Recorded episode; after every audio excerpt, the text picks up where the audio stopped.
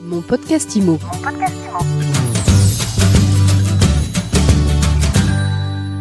Bonjour et bienvenue dans ce nouvel épisode de mon podcast IMO. Où va le marché de l'immobilier? Est-ce qu'on est en fin de cycle? Est-ce qu'on est à l'aube d'un grand retournement? On pose la question tout de suite à Vincent Desruelles. Bonjour.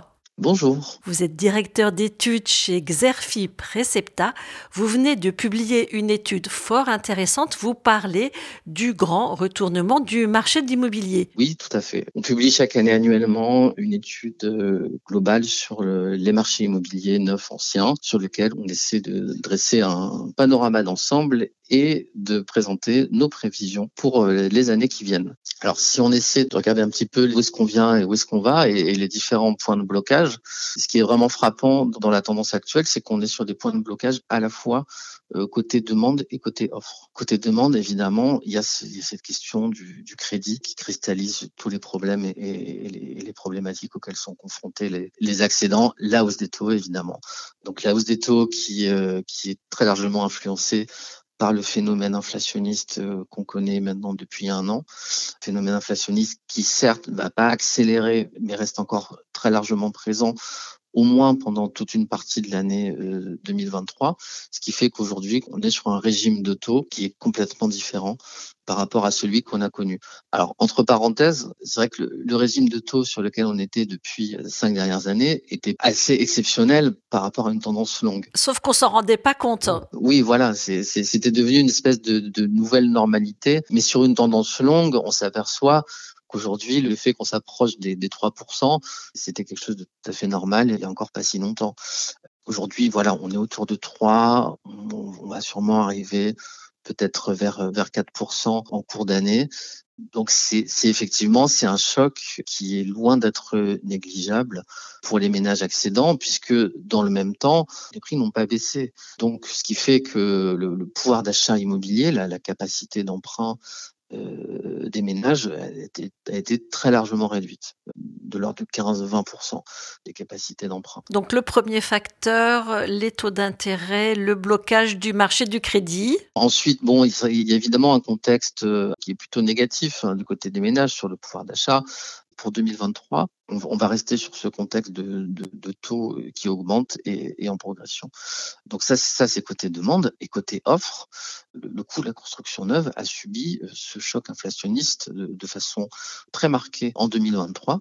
Le marché des maisons euh, a, a connu une, une des pires chutes qu'on ait connues, avec quasiment euh, une baisse de, près de 30%. Les ventes des promoteurs aussi ont reculé de, de l'ordre de 15%. Ces acteurs-là ont été particulièrement touchés par la hausse des coûts de l'ensemble des matériaux de construction au cours des derniers mois.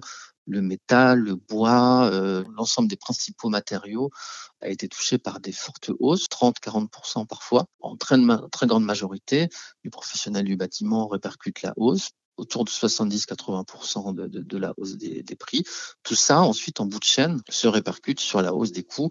Les devis des maisons euh, explosent. C'est ça qui a entraîné cette forte baisse et qui ne va pas arranger les choses non plus en 2023, puisque même si euh, le- le plus dur de la hausse est sans doute passé, il n'y a pas de phénomène de, de retour en arrière, c'est-à-dire que les, les, les prix se fixent en fait à une nouvelle échelle, sans, euh, sans qu'il y ait de, de mouvement de, de balancier équivalent, si vous voulez. Donc dans le neuf, effectivement, les prix restent élevés. Dans l'ancien, il y a des ajustements, des mini-ajustements pour l'instant à la baisse.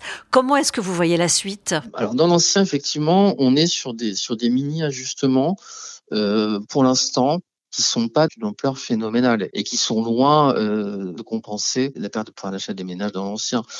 A priori, les- ajustements vont avoir lieu plutôt sur les volumes. C'est quelque chose qui, qui est encore euh, pas complètement visible pour l'instant, mais qui devrait s'accélérer. Où les volumes ont vocation à être la principale variable d'ajustement sur le marché sur le marché de l'ancien.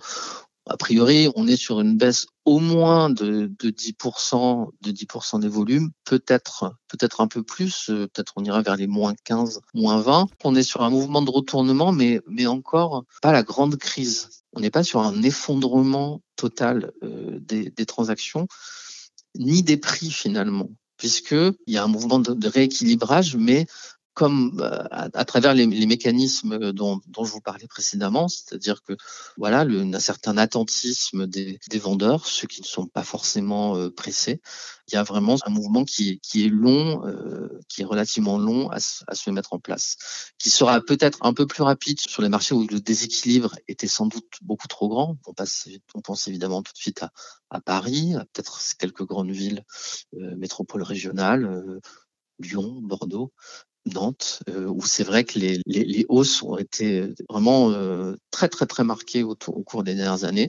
Et finalement, le rééquilibrage est, est un peu plus lent et euh, un peu plus long à se mettre en place. Est-ce que la situation qu'on vit aujourd'hui, c'est un changement de cycle parce qu'on sait que l'immobilier c'est cyclique et c'est un nouveau cycle ou c'est vraiment un point de bascule lié à la guerre en Ukraine, lié à une situation économique mondiale euh, très très compliquée Si on suppose que le contexte lié à la guerre en Ukraine finalement n'est plus uniquement conjoncturel, mais que c'est un contexte qui, nous porte maintenant, qui va nous porter quelques temps, quelques années, on peut penser qu'effectivement que c'est que c'est un nouveau cycle, c'est-à-dire qu'on est rentré sur un cycle de rééquilibrage qui n'est pas forcément négatif en soi, puisqu'on était sûrement sur une situation de déséquilibre un peu trop profond au cours des dernières années, parce que le marché finalement tenait uniquement à travers des taux bas et euh, une durée des prêts qui s'était considérablement allongé aussi. C'est quoi la différence entre un déséquilibre profond, comme vous venez de dire, et une bulle? Une bulle a vocation à, exploser. Donc, euh, si une bulle explose, ça veut dire que du jour au lendemain, quasiment, on change complètement et il y a un écroulement très rapide.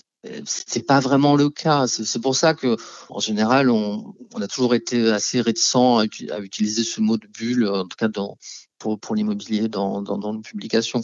Par contre, on était, je pense, effectivement sur un, un déséquilibre de marché, puisque le marché tenait uniquement grâce à certains critères qui aujourd'hui, on voit que ces déterminants euh, ne sont plus tenables, c'est-à-dire des taux très bas et des durées de prêt qui s'allongent, on voit que tout de suite les conséquences sont euh, voilà des prix qui commencent qui commencent à baisser puis des transactions qui vont qui vont refluer assez fortement. Ce qu'on comprend à vous écouter, vous marchez euh, j'ai l'impression sur des œufs mais finalement vous n'êtes pas si pessimiste que ça sur la situation. Non, parce qu'après voilà, il y a quand même certains moteurs euh, qui, qui restent présents, la, la volonté d'accession à la propriété qui reste forte, voilà le, le, le côté valeur refuge de l'immobilier qui reste également présent, euh, le fait, alors euh, on n'en a pas trop parlé pour l'instant, mais le fait que sur certains marchés tendus et qui euh, encore attractifs, que qu'il peut y avoir un certain afflux de, de biens à vendre sur le marché du fait de passoires thermiques. je pense notamment à Paris où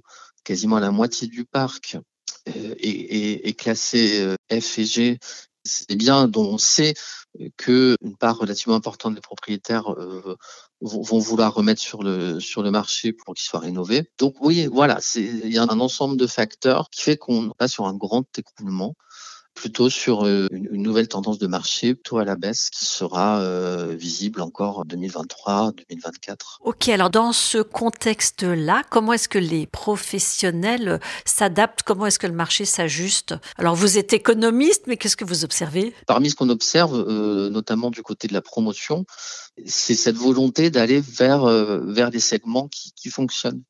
Je pense notamment à tout ce qui est euh, logement abordable dans les, dans les grandes métropoles, le dispositif euh, du, du, bail réel solidaire en particulier, qui, euh, qui se développe assez rapidement, qui rencontre un certain succès euh, puisqu'il est soutenu par les collectivités et pas mal de promoteurs se, se, positionnent sur sur ce type de projet puisque ça fait ça fait l'activité. L'immobilier géré de manière générale aussi constitue un, un des segments qui résiste bien. Pense euh, évidemment aux résidences euh, seniors, euh, mais aussi aux résidences étudiantes. Et puis au co-living aussi qui est vraiment en train de s'installer assez durablement dans le dans le paysage. Et pas mal de pas mal de promoteurs se positionnent sur ce type de projet en direct ou s'associent à des investisseurs pour renforcer leur présence dans l'immobilier géré. Donc voilà, il y a, cette volonté d'aller vers vers ce qui fonctionne.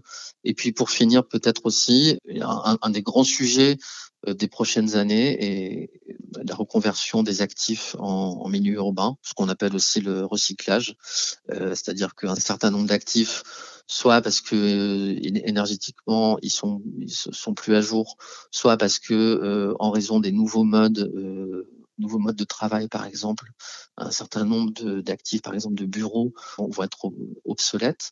Il va y avoir euh, des, des forts besoins de, de, de, transformation des actifs. Et c'est par exemple là-dessus que certains acteurs de l'immobilier, dont, dont des promoteurs, sur ce type de projet qui vont pouvoir se positionner euh, dernière question, euh, est-ce que vous avez mesuré l'appétence des particuliers, du grand public pour les professionnels de l'immobilier, pour leurs transactions? D'après ce qu'on mesure, ce qu'on observe et ce qu'on peut reconstituer comme données, euh, le, PAP est plutôt stable, hein, progresse peut-être un tout petit peu, et, mais l'essentiel de, des reconfigurations se font dans le circuit intermédiaire. Euh, avec toujours ce, cette progression vraiment assez sensible euh, des mandataires euh, vis-à-vis des, des, des, réseaux traditionnels. Voilà, les mandataires qui pèsent aujourd'hui autour de, de 20% de l'ensemble du marché, donc euh, un petit peu plus encore au niveau du marché. On est sur une part de marché qui aurait quasiment sur les dix dernières années qui aurait quasiment quasiment doublé. Hein. Donc c'est ce, ce modèle-là qui, qui fonctionne plutôt bien de manière générale, bien que euh, les possibilités de, de vendre seul euh, sont, sont sûrement facilitées euh, à travers l'ensemble des outils qui sont, qui sont à disposition. Finalement, le, PAP progresse encore relativement peu. L'assistance d'un professionnel, en fait, reste encore très pertinente face à un, projet qui reste malgré tout complexe euh, au niveau au niveau technique et engageant au niveau émotionnel, financier, etc. assez pertinente, c'est à, à quelle hauteur? Les professionnels conservent environ 70% du marché. Voilà, le, le PAP, c'est plutôt stabilisé autour de 30, peut-être 30 à 35% du marché. Le, le, PAP a encore du mal à progresser beaucoup plus en fait. Et ce que vous disiez donc, c'est que dans ces 70% de ventes intermédiées par des pros, les mandataires prennent de plus en plus de place. Tout à fait. Les, les redistributions au, au, sein du circuit intermédiaire euh, se font principalement au profit des mandataires, au détriment des agences traditionnelles. Les mandataires bah, sous qui euh, bah, dont en fait le, le, le modèle s'est bien installé et qui sont qui arrivent à être très attractifs auprès de néophytes euh, pour attirer des, des jeunes notamment des, des, des, personnes en reconversion, et puis aussi auprès des professionnels à la fois bah, des professionnels qui étaient auparavant en agence, et puis aussi pour attirer bah, des professionnels euh, d'autres réseaux mandataires à travers bah, un, un, une sorte de mercato entre, entre réseaux où il y a un petit peu la chasse aux, aux, meilleurs, euh, aux meilleurs professionnels. Merci beaucoup Vincent Desruelles. Le mot de la fin, si je comprends bien, on est en train de vivre un grand renversement, mais ce n'est pas du tout le grand écroulement. Exactement, c'est très bien résumé. Merci, je rappelle que vous êtes directeur des études chez Xerfi Precepta et je vous dis à très vite pour un nouvel épisode de Mon Podcast Imo. Mon Podcast Imo. Mon Podcast Imo.